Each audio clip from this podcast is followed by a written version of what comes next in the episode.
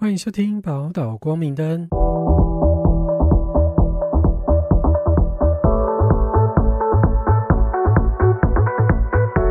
Hello，我是福雄。Hello，我是嘉玲。没有，今天没有嘉玲老师，今天是我自己一个人 solo。好，我跟大家解释一下，之后会有个单元都是我自己 solo，或是比较有趣的故事跟大家分享。今天算是我们这个单元的第一集，所以我打算将这个故事呢献给这一切的始作俑者，就是我哥哥。好，我大概介绍一下我们家里的成员。我们家有四个兄弟姐妹，然后那个排名是大姐、二哥、三姐、我。然后呢，像我跟我大姐就差了十二岁，他们三个就是他们前面三个的兄弟姐妹，就是年龄都比较相近。那为什么就会生我呢？这是一个我觉得蛮酷的故事，可以跟大家分享。我们家前前三个兄弟姐妹的是年龄比较相近嘛，所以其实那时候其实已经没有没有打算要再生我了。那个故事的起点就是突然我哥，我那时候年龄差不多是小学三年级、四年级，差不多十岁左右，十岁、十一岁左右。然后他说，突然某一天中午的便当，所以他说他永远记得是我妈那时候帮他准备的一个鸡腿便当。他说他中午的时候要打开，他说很神奇，他平常都不会这样。突然那一天，他看到那个鸡腿便当，他就整个有一种呃呃很恶心的感觉，然后就没有吃，因为他看到那个肉，他说他闻到那味道，看到肉，他就觉得他吃不下。他还记得他那一天，因为没有吃便当，因为没有吃完，他也被老师说那就不可以午休。事情很神奇的，从那一天之后，他再也不吃肉。然后这途中呢，他就开始慢慢的很神奇，开始把自己的把自己的生活变成和尚。例如呢，他一开始什么都不会，就是只要是荤的都不吃嘛。然后我妈一开始想说，好吧，那不然就是弄个素食给他吃，煮完全家饭之后再煮一份素食给他吃。那时候最神奇的地方，那时候一开始都还 OK，然后到后面慢慢的、慢慢的，是我哥只要跟荤的食材并过在一起的，他也不吃，所以就更不用说那个厨具荤的跟素的都要分开，就这样子慢慢、慢慢、慢慢越来越严重。我妈还说那时候连可能带我哥去菜市场逛街的时候，我哥只要一经过那个猪肉摊，他就会说呃呃呃，就发出那种很恶心的感觉，这样。一开始没办法嘛，想说好吧，反正那就给他在家里吃什么的。然后我妈 说过，她有次最气的是，我哥有一次那时候就看到有一道菜，然后因为他没有看过嘛，就我妈说这个是什么，我妈就说这个是牛蒡丝。那我哥一听到牛蒡丝，他说这种牛我不吃。我妈就说这个就不是牛，它是蔬菜，只是名字这样。他说我不要这种牛，我不吃。然后就被我妈气炸，也没辙这样。然后我记得他们说有一次很激烈，但是我妈实在也没辙，然后也很慌张嘛。有一次好像就气到跟他讲说：“好，你这也不吃，那也不吃，那你出去，你不要让我家的小孩，你出去。”感觉我哥超屌，我哥就真的小三小四的年纪，我妈超有骨气，拿着他的那个四格漫画跟画笔。哦，对，拜了会，因为我哥很喜欢画画，他就拿着他的一些画具，哎，就这样走出去，哎，就真的这样出门，哎，超好笑，也不是带行李，也不是带衣服哦，他就是也不是带钱啊，对，可能小三小四没有钱，反正他就带着他他觉得最重要的画具跟四格漫画，然后就出去了。然后从那一次之后，我妈可能也觉得啊，算了，实在是没辙，你知道吗？就战败这样。然后他们说，途中我哥还有一些很神奇的行为。你要想啊，那时候是我想想，我出生前是三十三十五、三十六年前，那时候的资讯都不发达，然后也没有人跟我哥说什么。我哥竟然会拿那个香去点他的手。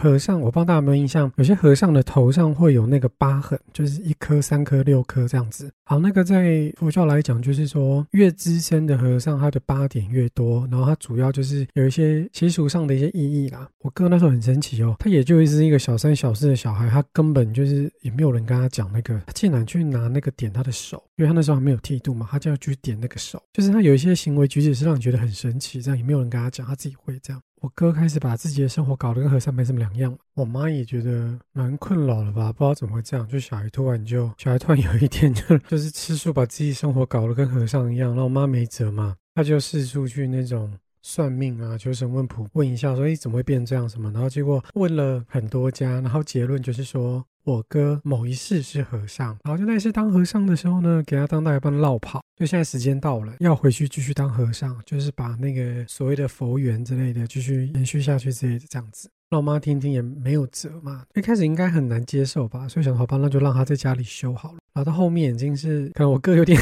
走火入魔还是怎样，就是我妈已经 越来越没有办法接受，说他怎么生活这样这样什么的。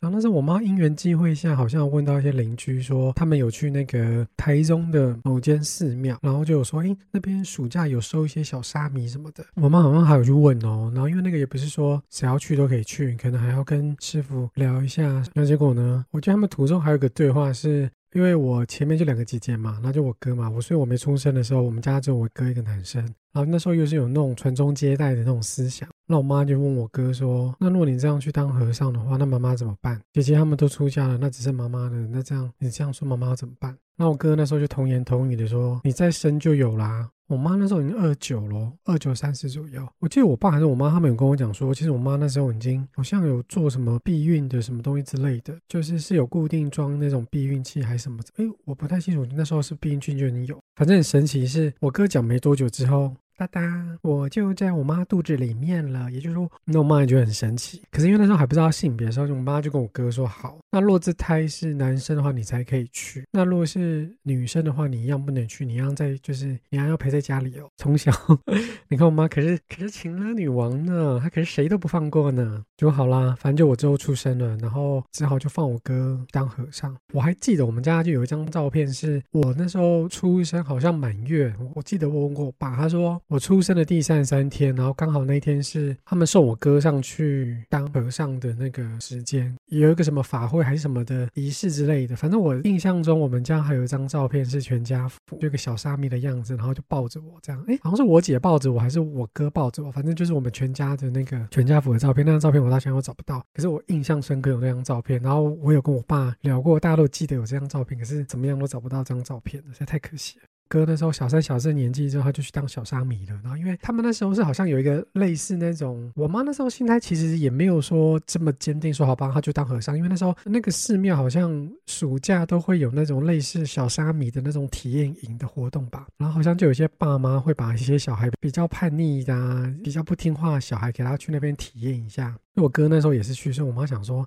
哎呀，说不定他去吃苦，吃苦个两个月受不了就回来了。结果听说 跟我哥同期进去的小沙弥好像几乎都还俗，就是我哥还有可能一两个，就是还有很热衷于当和尚这件事情，一直都在佛教领域的。整个成长的童年，我跟我哥互动其实很少，因为他们那时候那个寺庙其实算是很大的寺庙，所以他管的蛮严的。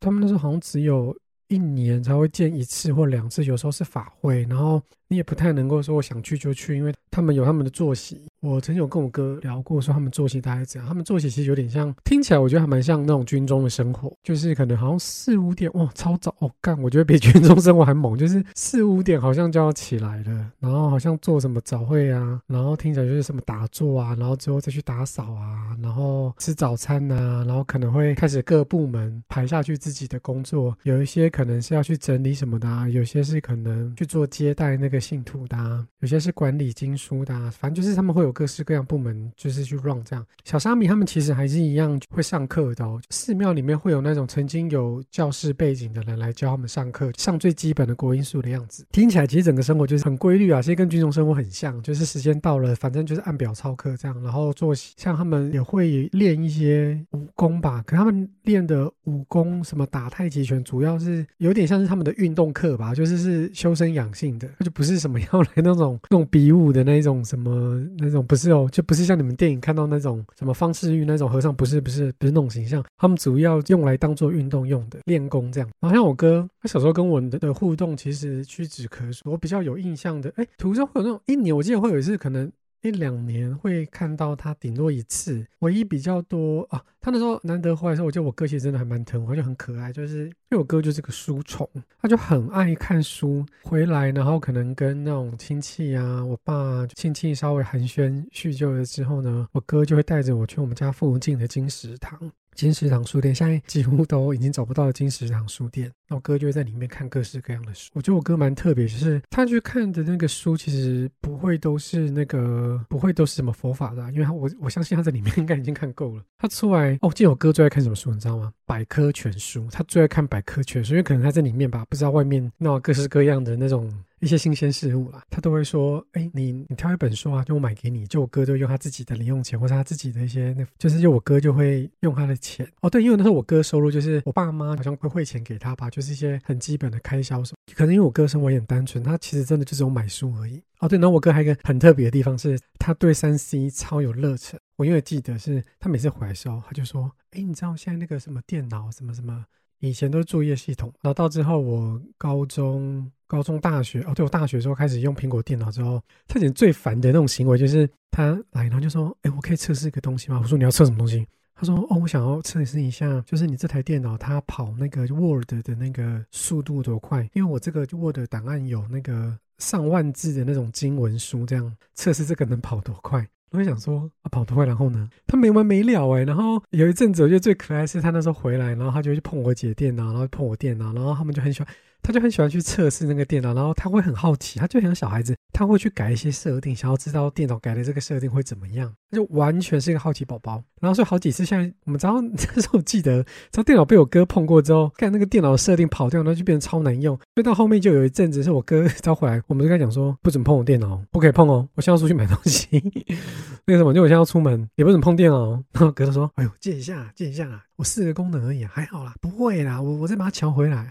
我哥很可爱，我很喜欢这种三 C 的东西。然后因为我跟我哥的互动的时候，就是呃，我记得还有一个时间是最可爱，是他差不多也是我差不多好像也是我小三小四的那个年龄。我记得他有一阵子不知道发什么疯，一直超想要把我拉去，就是说，哎，那你最近要放寒假哦，你最近要放暑假了，那你要不要？那你要不要来这边玩玩？我说去你那边玩什么？玩沙吗？玩什么？我说没有啊，你可以来这边住啊，这边空气很好。我就说台北空气也没有差真到我要跑去山上啊。然后反正他就是一直很想要把我拐去他，就说可以来这边，就是来这边待待啊，来这边怎么样啊什么的。然后我都跟讲说，我说不要，那边又没有电视。然后小时候就是电视儿童，所以到国中开始玩电脑之后，更不可能 no way，不可能去那种地方，你知道。我跟我哥印象中比较多的互动是，他那时候有一阵子他当兵，对，没错，和尚也要当兵。我哥那时候好像是当两年多的，两年左右的兵吧。然后我哥那时候回来的时候，就是他放假的时候比较可以回来待久一点。哎呀，那时候回来的时候是我住家里吗？还是去住？哎，我还真的忘记了。因为其实我有意识啊，我哥几乎都住外面，就即使他回家了，可是他也会去我们家里附近的寺庙住，就他们会有认识，就他几乎。不太能够在外，也不是说不能，说他都不太想在外面过夜，就好像那种那种世俗跟他真的好像会有一个界限这样子。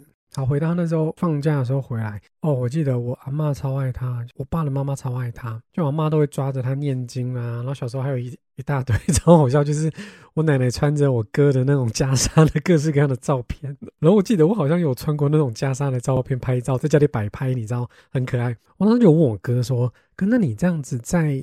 在军中的时候，你跟大家相处的如何？这样，然后他就说，我印象中他初期好像会有被欺负，就是嗯，可能不是欺负啦，我觉得那个应该比较就是那种阿兵哥们同梯可能觉得好奇好玩这样，可到后面之后可能熟了，然后他们就觉得就是真的是和尚，然后真的跟大家很不太一样，就有些观念沟通上啊，他就是我哥就是比较佛系，这样讲话也都很客气，好像久而久之之后呢，那些军中的同梯们也算是就是会跟他还蛮友好的。好像开口闭口都叫师傅，那个师傅什么什么这样。有些长官也是会蛮照顾他这样。那我记得那时候常怀的时候，我跟那时候去外面吃饭或买东西的时候，就发现一件事情很神奇。因为我哥吃素嘛，所以我们就只能去那个素食店。哦，那时候看超神奇哦，几乎素食店都不太收他钱。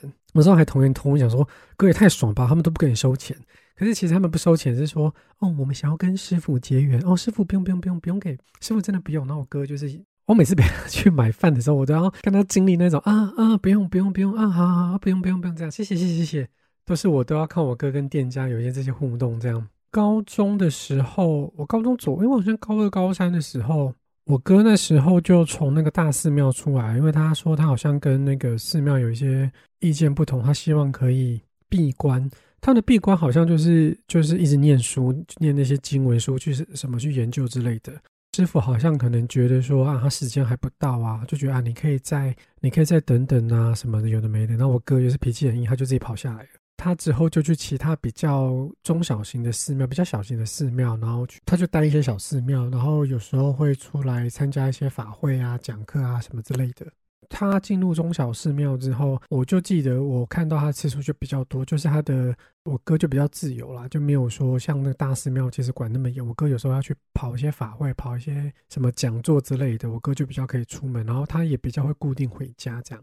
那我记得我那时候在高雄的时候，他还有几次那时候跑来高雄看我。有一次那时候我刚好好像去跟我同学拿东西，然后就我哥陪我去，朋友就看到我哥，他就说：“你哥怎么长这样？你长这样。” 干超贱。大概形容一下我哥长相，我哥就是有点像是那个，我哥就是鼻子很挺，跟我完全不一样，然后脸很小，然后我哥的那个轮廓比较深，眼睛那边轮廓比较深，他就长得有一点像是那个黄立行跟赵文卓的综合体，然后整个人就是很正气凛然，这样就是反正就很震惊的，然后可以是帅帅那一种。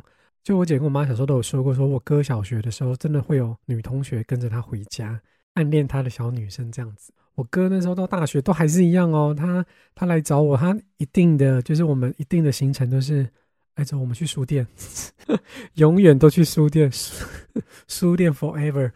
我看我哥真的是罪魁祸首，他除了他硬把我给拖出来之外，二是我哥那时候就叫我挑书，我永远记得。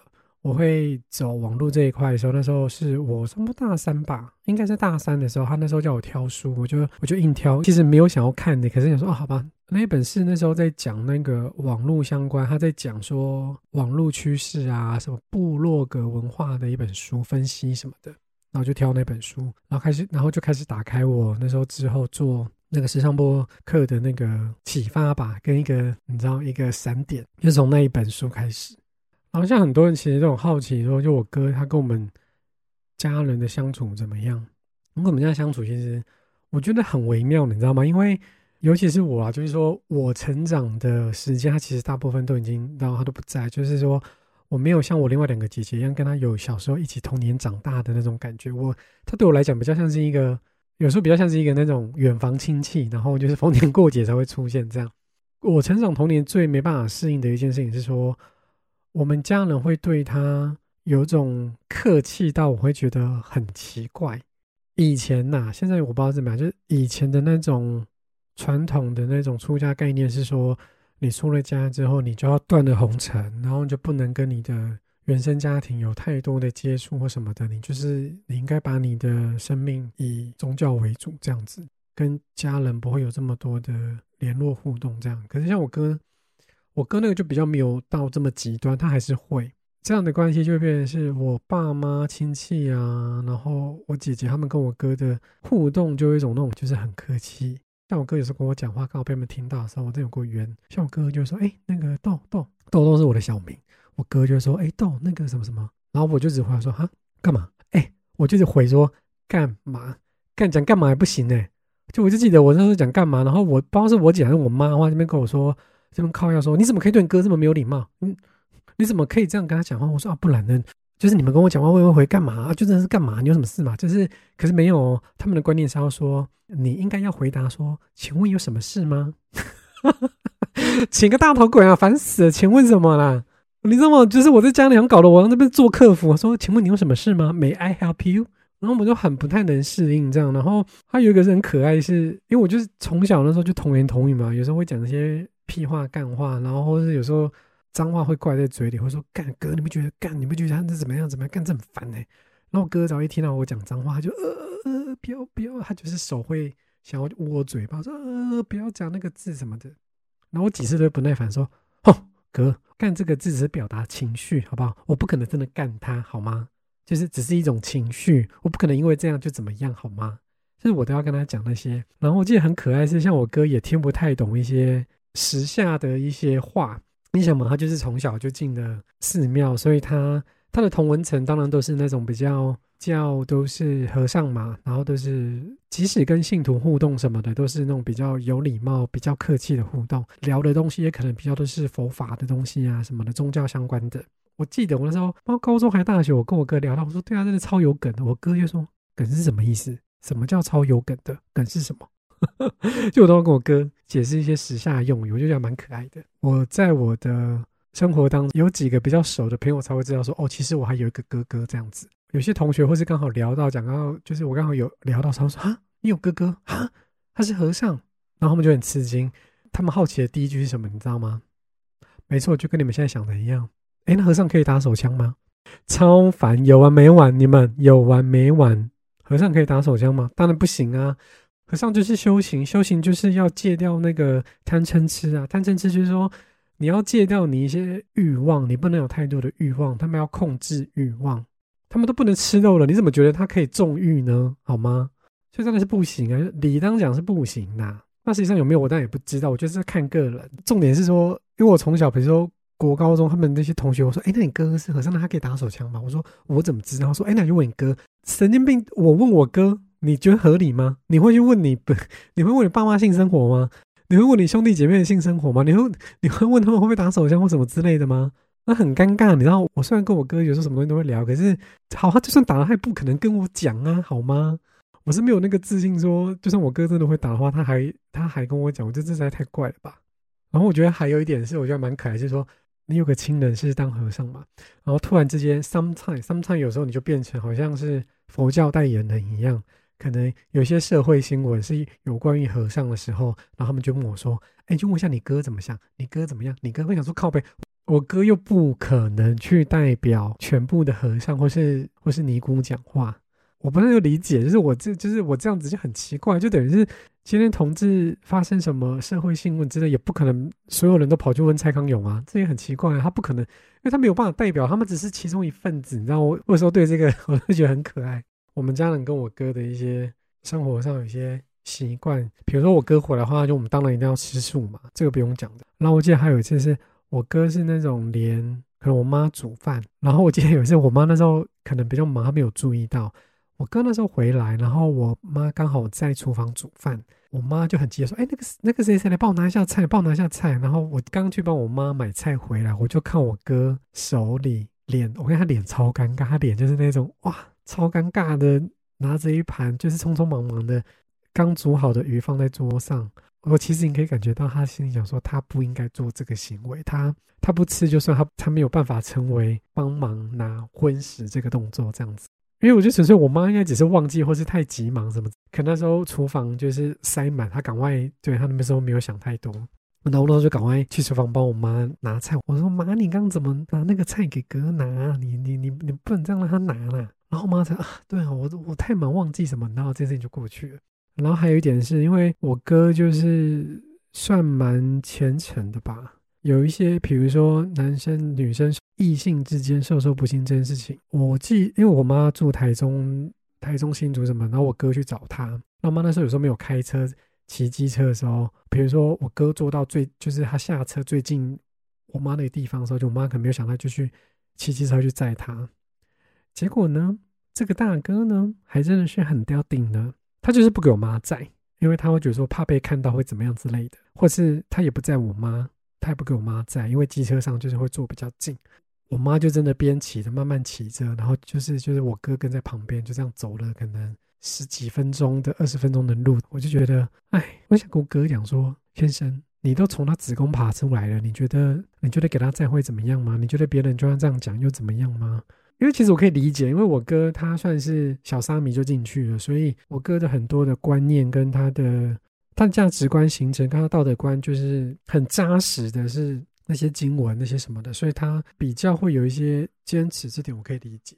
我跟我哥其实相处上都蛮愉快，然后我哥也会还蛮疼我的，小时候还会就是说我替你去吃饭，哎，我最近吃到一件很好吃的素食披萨什么的，就我哥都会跟我分享，可爱。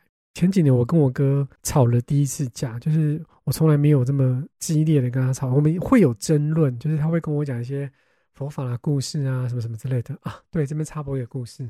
我觉得我哥真的害人不浅，有一点，我是一个没有办法剩食物的人。我算不挑食的，坦白讲，就是我只有几样不太吃，然后就算吃到太难吃的食物，基本上只要不要是太夸张的那一种，我都还是会吃完。除非真的是真的是太难吃到一种境界的时候，我真的才会，我真的才会丢掉或者完全你知道吗？不碰。所以我朋友只要看到我说啊，你不吃完这，所以这东西一定超难吃的吧？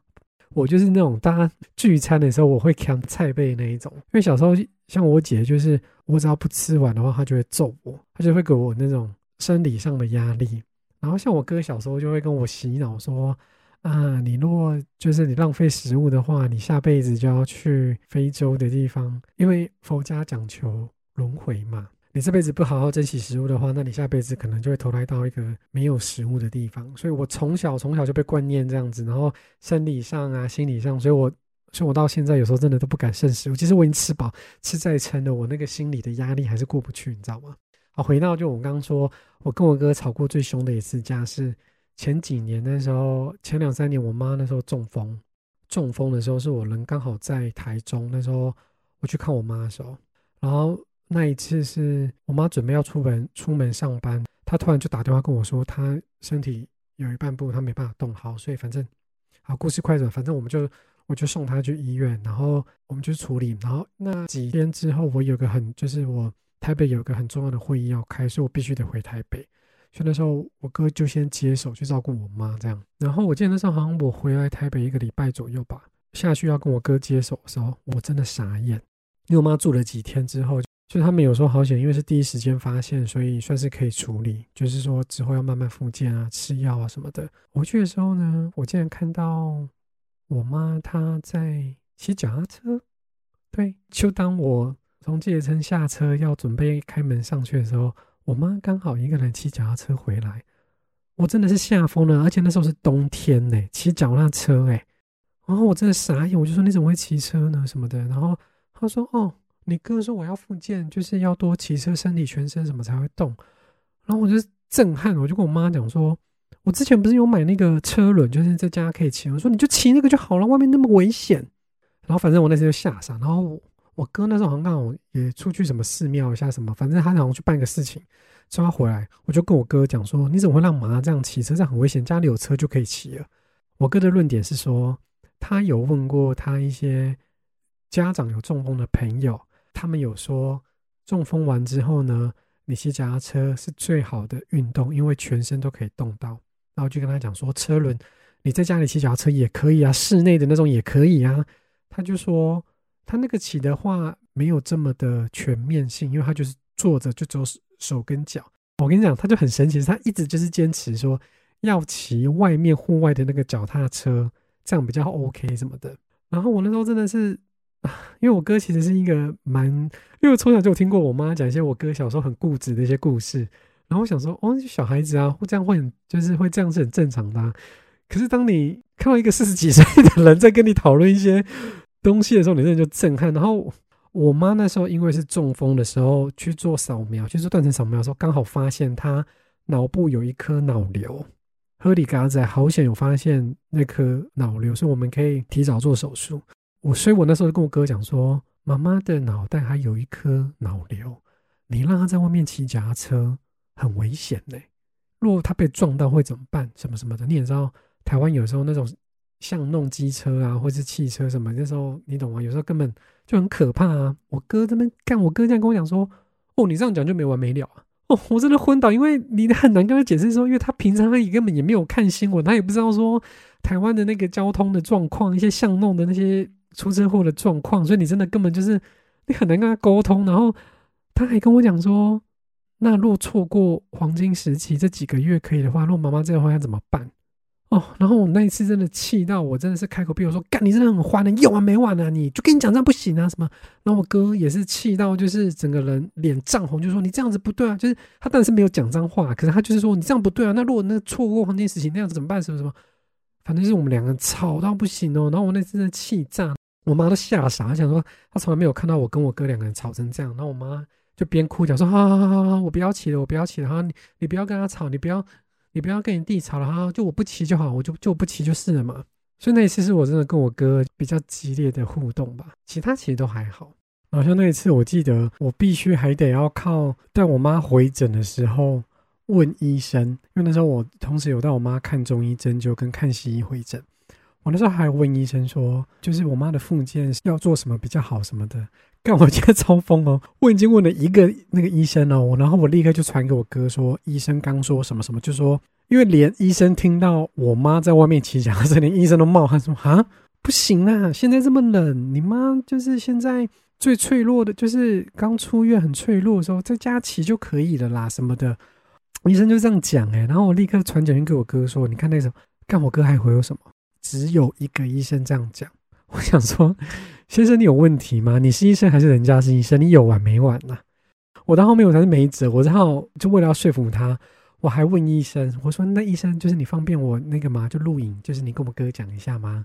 我还录了西医跟中医的说法，我哥才你知道吗？这件事情才 let it go，多疯！你看我哥多疯，那一次故事，我觉得我最我最感叹，我听的会有点鼻酸。故事是因为我妈跟那个楼上的邻居很好，感情非常好，他们就是常常会一起去吃饭呐，什么有的没的。就是我们楼上邻居是一对小家庭。一一家三口的小家庭，然后因为我哥去照顾我妈的那一次，他就是真的住我妈家，他就是没有没有再去住什么，因为他就是得要照顾我妈的起居嘛什么的。然后那时候去的时候，我就看到那个我们家那个楼上的那个邻居一个姐姐就跟我说：“哎，你妈好开心哦！你妈就说，自从你哥出家之后，她从来没有跟你哥相处过这么久的时间了。”哦，我听到的时候真的是鼻酸的，因为真的是我哥出家之后，他他回家里或者他去找我妈，就只能是就是可能就半天的，他半天他就是得要离开，他可能就得回去，或是得住附近的寺庙，就是他他不会住在我妈家的，你懂吗？